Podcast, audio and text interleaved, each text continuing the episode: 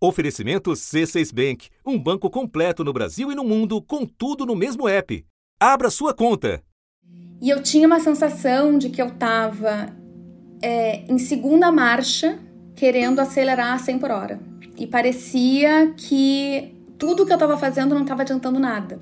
Essa é a Carol Milters, 34 anos. Eu tive primeiro entre 2014 e 2016, quando eu morava em Porto Alegre, e o segundo entre 2017 e 2019, morando já na Holanda. Há oito anos, ela vivia intensamente o trabalho. Eu, aos 24 anos, eu me tornei sócia dessa agência, e aos 25, 26, eu já tinha uma equipe de oito pessoas, já coordenava uma operação, e eu tinha muita responsabilidade, ficava trabalhando entre Porto Alegre e São Paulo, viajava direto, e naquele momento eu sentia que tudo que eu tinha era o trabalho. E aos poucos eu comecei a perceber que eu estava tendo alguns sintomas que eram umas coincidências.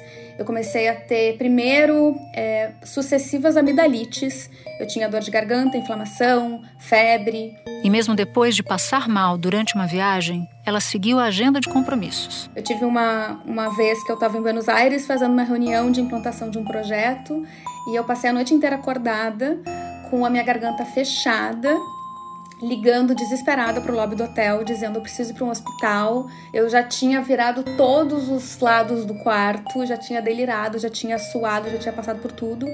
Não conseguia respirar. E aí eles chegaram, mediram a minha temperatura, eu estava com 40 graus de febre, me injetaram uma bezetacil. Eu dormi uma hora, acordei, fui para café da manhã e fui para reunião com o cliente achando que era normal. Os sintomas viraram uma constante. E a partir dali eu comecei a ter uma vez por mês eu tinha algum tipo de infecção. Eu tinha infecção na garganta, eu tinha infecção intestinal, é, eu tinha várias dores. E mesmo com dedicação integral, Carol sentia que ainda não era o suficiente. Então eu tive esse primeiro quadro de entrega total. Aí depois eu fui para um momento de começar a achar que o que eu estava fazendo não estava chegando em lugar nenhum. É, muitas questões de relacionamentos interpessoais no ambiente em que eu estava. A gente era uma, uma operação que tinha pessoas completamente viciadas em trabalho e que não tinham uma cultura de saúde e que normalizavam a doença. Eu tive um colega que atendeu a uma reunião no telefone, na sala de recuperação, no pós-operatório da retirada de vesícula, e ele estava numa reunião. Então, os meus sintomas e a minha dor perto disso parecia que não era nada. Foi depois de um período de férias que percebeu não se encaixar mais no que vivia. E parecia que eu estava num outro ritmo e que as outras pessoas estavam a mil por hora e eu não conseguia chegar naquela velocidade. E em algum momento eu me dei conta de que eu não tinha saúde para continuar ali. Ao mudar de país e de emprego, Carol sofreu outro episódio de esgotamento. Eu não tive o diagnóstico no Brasil. Quando eu vim para Holanda, eu pensei, ok, vou começar uma vida nova. E aí, em alguns meses, é, eu comecei a trabalhar numa empresa aqui. E em quatro meses trabalhando nessa empresa, eu tive um outro episódio. E aí a dor no peito voltou, as infecções voltaram. Aí eu tive uma crise de ansiedade. Todos os dias eu tinha algum tipo de crise de ansiedade. Eu tive uma crise de pânico. Desenvolvi uma depressão. Quando passou a estudar o tema, entendeu que este problema não era só dela. Não era que eu estava sozinha é que não tinha gente compartilhando suas histórias e tem muitos motivos para isso, né? É, ainda tem muito estigma e as pessoas preferem não falar porque elas não querem ficar marcadas com isso, porque a gente ainda acha que é uma falha, né, uma fraqueza mas sim de um terço da população brasileira. De origem inglesa, a palavra burnout pode ser traduzida por queimar-se por completo. Desde 2019, a OMS reconheceu o problema como uma síndrome resultante do estresse no trabalho. E segundo uma associação internacional ligada ao tema, cerca de 30% da população brasileira é atingida com a doença.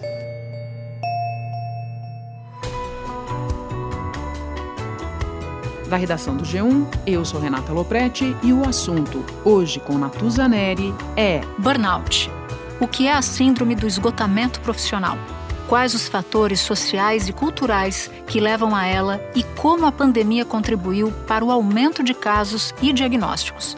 No início desse episódio, você ouviu o depoimento da Carol, autora do livro Minhas Páginas Matinais Crônicas da Síndrome de Burnout. Ela é idealizadora do grupo de apoio online Burnoutados Anônimos. É a voz da Carol que você também vai ouvir ao longo da minha conversa com Vera Iaconelli. Doutora em psicologia pela USP, Vera também é diretora do Instituto Gerar de Psicanálise. Quinta-feira, 13 de janeiro. Vera, a gente acabou de ouvir no começo do episódio o relato da Carol Milters. Ela levou anos até entender que o conjunto de sintomas que ela apresentava fazia parte de um quadro de burnout. Essa é uma situação comum, né? Por que, que as pessoas demoram tanto para perceber o burnout? Justamente porque o que a gente está chamando de burnout é, nada mais é do que um conjunto de sintomas da nossa relação adoecida com o trabalho uma certa forma de entender o trabalho, de uma certa forma de se relacionar com isso, num certo momento histórico no qual o trabalho tem se mostrado cada vez mais complicado. Né? Então, você pode dizer, bom, eu estou deprimida, eu não consigo dormir, eu estou sem fome, tem uma série de sintomas, inclusive psicossomáticos, estou muito cansada, e não conseguir associar isso à má qualidade da relação com o trabalho, que tem sido a tônica da nossa época né? A gente tem uma relação muito, cada vez pior com o trabalho. Então, na hora que se fala em burnout, a gente nomeia um, um adoecimento ligado ao trabalho, porque trabalhar cansa, a gente sabe, né? Mas não necessariamente uhum. adoece. Então, é, essa é a importância de poder usar esse nome é, e alguns cuidados que a gente também tem que ter com o uso dessa denominação, porque muito frequentemente se associa o burnout a um problema com aquela pessoa e se esquece que é um problema também de uma patologia social da relação atual da gente com o trabalho. E como que o diagnóstico é feito? A gente consegue diferenciar esse quadro sintomático, então você vai ter diferentes sintomas para cada sujeito, porque você vai percebendo que existe uma, uma relação com o trabalho, uma, uma, uma forma de entender aquele, dele mesmo, do próprio sujeito se entender no trabalho, sempre como um devedor, como alguém que não está alcançando metas, que não consegue, que é incapaz, uma pessoa que se vilipendia, né, que se é, deprecia na relação com o trabalho. Não é que o trabalho tem uma condição desumana ou a meta é inconcebível. Ele acha que ele não está dando conta, ele acha que tem um problema com ele. A minha identidade inteira era o trabalho, eu vestia a camiseta, a calça, o sapato da empresa e tudo que a empresa pudesse. Eu era a cara da empresa, não tinha dia ruim, não tinha, assim, tudo que eu pudesse fazer pela empresa era um amor, era uma coisa, uma dedicação, assim, imensa. E em algum momento eu me dei conta de que eu não tinha saúde para continuar ali. Eu pedi um afastamento, que era para ser temporário, mas como se percebeu que eu não conseguiria mais chegar naquele ritmo, naquela entrega, naquele entusiasmo e naquele vício que eu tinha pelo trabalho, foi uma questão de meses para que eu fosse é, removida e retirada completamente da empresa. E você vai vendo que em algumas outras esferas da vida da pessoa ficam muito diminuídas. Se pergunta sobre é, a vida amorosa, a vida familiar, a vida pessoal, o tempo para si, e parece que a única coisa que está em jogo ali é a relação com o trabalho, que é muito insatisfatória e que tomou conta de tudo. Né? Então, você vai percebendo o trabalho como uma causa e também um efeito desse adoecimento. Não é justo. E, e, não tem, eu não escutei até hoje um relato de uma pessoa que tenha passado por isso e que não tenha sofrido alguma injustiça muito grande no trabalho, que não tenha passado por uma situação de assédio ou que não tenha testemunhado uma situação de assédio. Tem uma, uma dúvida que sempre me vem à cabeça quando eu penso em burnout, que é qual é a diferença do estresse e da depressão para o burnout? O burnout é uma espécie de meio do caminho entre o estresse e a depressão? É uma antessala da depressão? É as duas coisas? Nem todo estresse é negativo, é ruim. O estresse faz, faz com que a gente levante, né? Porque eu estou estressada aqui porque eu estou falando com vocês, então eu estou pensando, nossa, tem que estar atenta. Tem um estresse que ele é produtivo que faz com que a gente se sinta vivo. O problema é a intensidade do estresse e a frequência. A gente não pode estar o tempo todo sob bombardeio, a gente não pode estar o tempo todo numa intensidade muito grande e repetidamente. Né? Aí o estresse se torna algo perigoso né, e que a gente tem que tratar. E os números mostram que eu não tenho como estar sozinha, porque a gente tem uma incidência muito alta de burnout, tanto aqui na Holanda como no Brasil, no Brasil muito mais do que na Holanda. Segundo os dados do ISMA Brasil, International Stress Management Association, 70% dos brasileiros têm problemas com estresse. Antes da pandemia, o Brasil aparecia na segunda colocação mundial, atrás apenas do Japão. Na época, 32% dos trabalhadores brasileiros sofriam com a síndrome. A depressão é uma das expressões é, do sofrimento psíquico. Então, o estresse pode te levar, por exemplo, a uma doença psicossomática, ou para uma depressão, ou para uma outra forma ali de, de adoecimento. A, a, a depressão é uma das formas de adoecer diante de um excesso de estresse. O meu tratamento aqui, é, ele foi o tratamento ele acaba sendo de acordo com os sintomas que tu tem, né? Mas entendendo que a causa está no trabalho. Então, eu já estava com uma, uma terapeuta, uma psicóloga, fazendo psicoterapia desde que eu estava no Brasil. É, eu tive sete anos de psicoterapia, tive alta em dezembro, agora mês passado. Fiquei sete anos em psicoterapia com ela. Tive um tratamento de dois anos com um psiquiatra aqui na Holanda. Eu continuo com medicação. A minha medicação é possível que eu tenha, que eu precise tomar medicação é, pelo resto da minha vida. Muita gente diz que o burnout é tão sério que se você não cuida dele, você pode criar uma aversão àquele tipo de trabalho ou aquele local de trabalho. Né? Ele, ele te cria uma. Um, você estabelece uma relação tão ruim com aquilo que, em alguns casos, você não consegue mais voltar.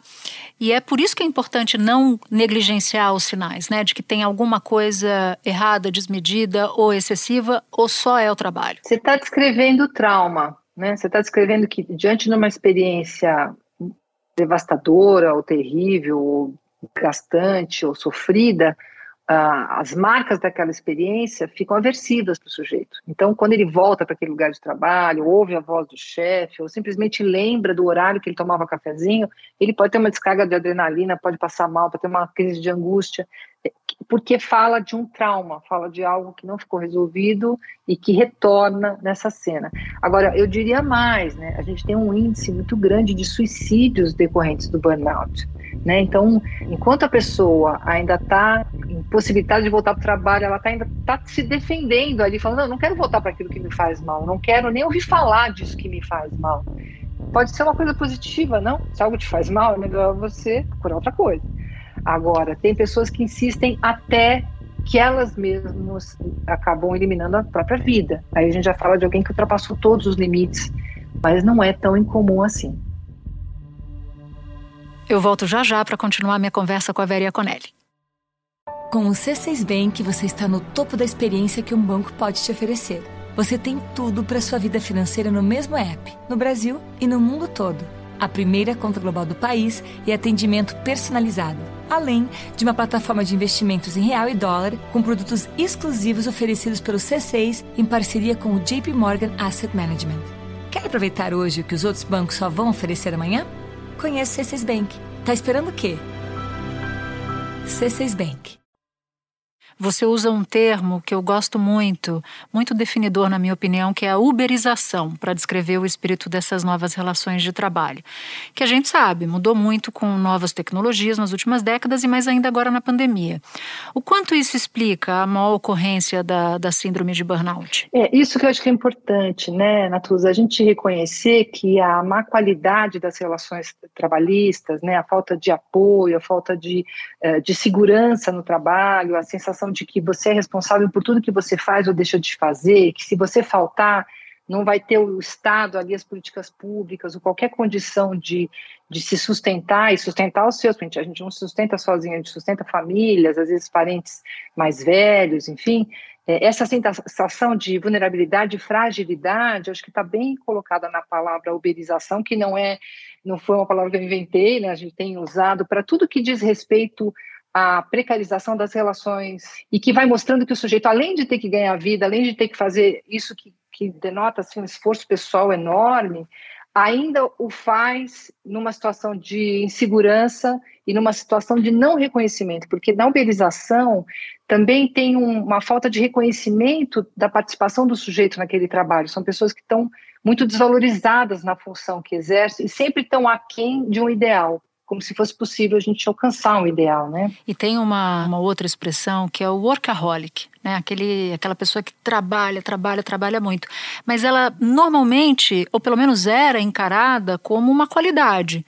E esse modo de encarar o trabalho como a base, né, que funda o ser humano considerado útil, também contribui para o burnout. Está certa essa, essa afirmação? Perfeito. Porque assim, o que está em jogo aqui não é a quantidade de trabalho apenas, porque você pode ter uma quantidade imensa de trabalho, ser gratificante, sentir uma vontade de continuar e fazer muito. Não é isso. É o quanto aquela relação entre a quantidade de trabalho, de reconhecimento, de satisfação fica desequilibrada. E quando você fala workaholic, você está falando de vício, então, não é só uma pessoa que trabalha muito, que não necessariamente adoece por causa disso, mas é uma pessoa que não consegue parar de trabalhar e para quem o trabalho vira a tônica da vida. Porque hoje é comum a gente acreditar que o trabalho deveria tomar tudo na vida, mas, mas desde quando? Por que, que o trabalho tem que tomar tudo na vida? A vida está para além do trabalho, as relações todas acabaram se tornando relações de trabalho. Né? Então, aí que, na questão do vício, é que você vai percebendo que alguma coisa ultrapassou, o sujeito não consegue mais parar, e aí a gente vai pensando em termos de adoecimento. Em 2017 e 2018, estresse, depressão ou ansiedade foram responsáveis por 44% dos casos de doenças relacionadas ao trabalho e por 57% de todos os dias de trabalho perdidos por problemas de saúde. Ou seja, se as empresas nem sempre olham, olham para o lado humano, que olham para o lado econômico. Aí tem o último dado que é esse aqui. A média de dias perdidos por estresse, depressão ansiedade de 26 dias por ano. Se você for pensar com calma, né, Natuza, a vida da gente virou toda uma imensa, imensa relação de trabalho, né? Os laços sociais foram se tornando laços profissionais. E é, é, acho que tem formas de identificar, né? Quando você pergunta para alguém, e aí, o que, que você faz no seu tempo livre? Ou qual é o seu hobby? Né? O que, que você costuma fazer para relaxar ou para espairecer? Se você perguntar isso para alguém e a pessoa não souber, é um sinal de que tem alguma coisa, tem alguma coisa errada ali, né? Perfeito. Mas também tem uma questão que é assim: ah, eu faço esporte, por quê? Ah, eu faço esporte para render mais no trabalho, para me sentir disposto, para estar lá. Ah, que, como é que é a tua alimentação? Ah, minha alimentação ela é boa para me trazer energia. Parece que tudo, né? É, até o sexo, as pessoas às vezes falam assim: não, eu preciso transar X vezes por semana para não adoecer. Então tem uma, uma relação é, de produtividade que impregnou todas as relações. Né? Então você transa para não adoecer, você come, pra, a comida virou remédio, você vai para a academia. Cadê, cadê o prazer? Cadê aquilo que é espontâneo? Cadê aquilo que é feito simplesmente porque a gente se sente vivo e quer se sentir vivo? Tudo isso foi se tornando uma espécie de relação de performance que vai desembocar num desempenho de trabalho. E aí as relações uhum. e, e todas essas relações com a gente mesmo, com o próprio corpo, com o prazer, com o lazer, se tornam tarefas. E você diria que o burnout afeta mais as mulheres em comparação com os homens? E se sim, quais fatores explicariam isso? Olha, certamente afeta, isso já está é, contabilizado em termos estatísticos. Por quê? Porque a mulher, ela foi criada ali numa condição de ser aquela provedora dos cuidados domésticos, né? Ela cuida da família, ela cuida da casa, ela cuida do marido, ela cuida dos pais doentes, ela cuida dos filhos, ela é a cuidadora e isso muito maliciosamente foi pensado em termos de amor. Então a mulher cuida da família, ela é uma cuidadora, né? E ela trabalha hoje fora de casa e muitas vezes ela é a chefe da família. Então como fica a, o reconhecimento profissional dela, a necessidade dela ascender profissionalmente, quando ela já tem esse handicap, né? Essa perda em relação ao homem no âmbito doméstico. Essa conta não fecha, essa conta é por si só enlouquecedora. Então, o âmbito profissional para a mulher fica mais frustrante, mais vulnerável é, e mais adoecedor. Né? E tem o fator raça também, né? Que é um aspecto importante quando a gente fala de burnout. Você pode explicar para gente? Exatamente, porque a gente não pode pensar na categoria mulheres, mães ou trabalhadoras e pensar que é um grupo homogêneo. A gente tem que fazer o atravessamento das questões de raça, das questões de classe. E aí é fundamental que a gente entenda que o, a base da pirâmide das violências e da vulnerabilidade e da invisibilidade é das mulheres negras, que vão ter os cargos mais subalternizados, vão ganhar menos e vão estar menos assistidas pelas políticas públicas. O índice de desemprego entre as mulheres negras é 7,3% maior do que o índice da cidade como um todo.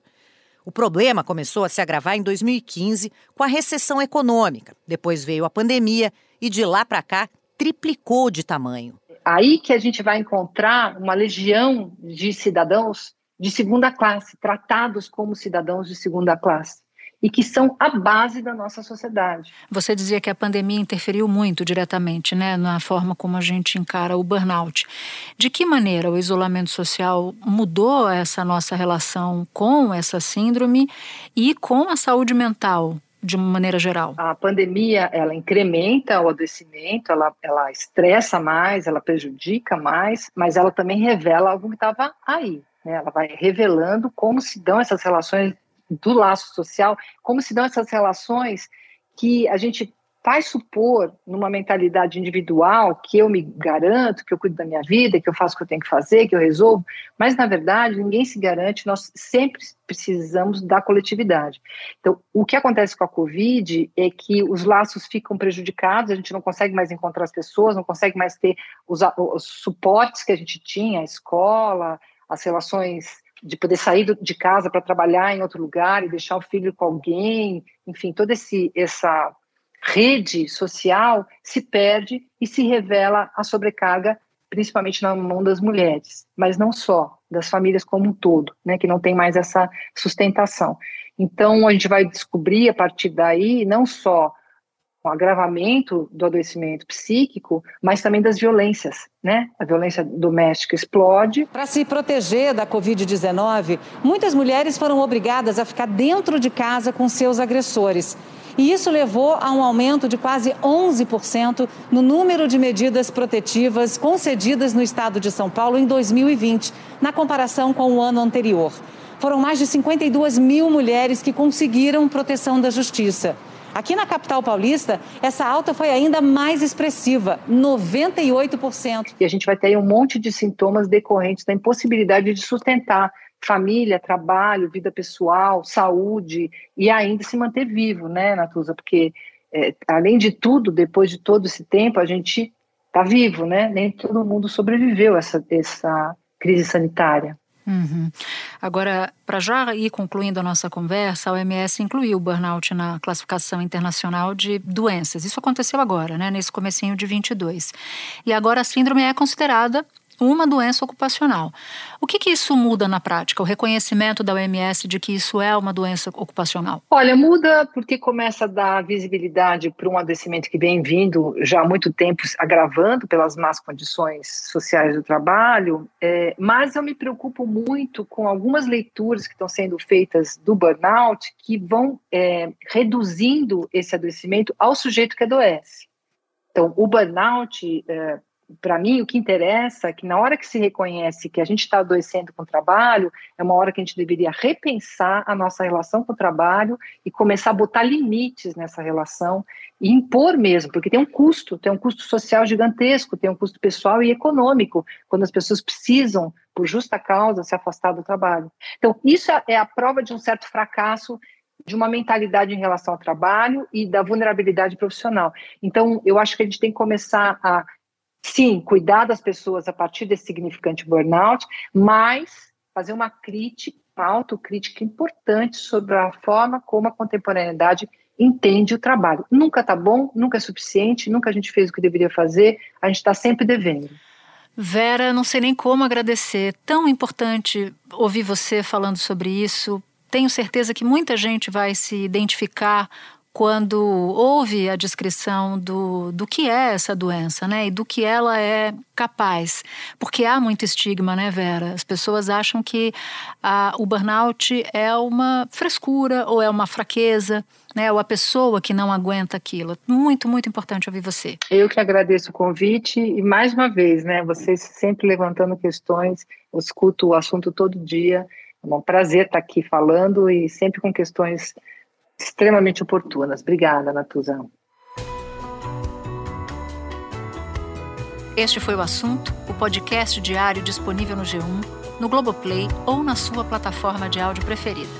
Vale a pena seguir o podcast na Amazon ou no Spotify, assinar no Apple Podcasts, se inscrever no Google Podcasts ou no Castbox e favoritar na Deezer. Assim, você recebe uma notificação sempre que tiver um novo episódio. Eu sou Natuza Neri e fico por aqui. Até o próximo assunto.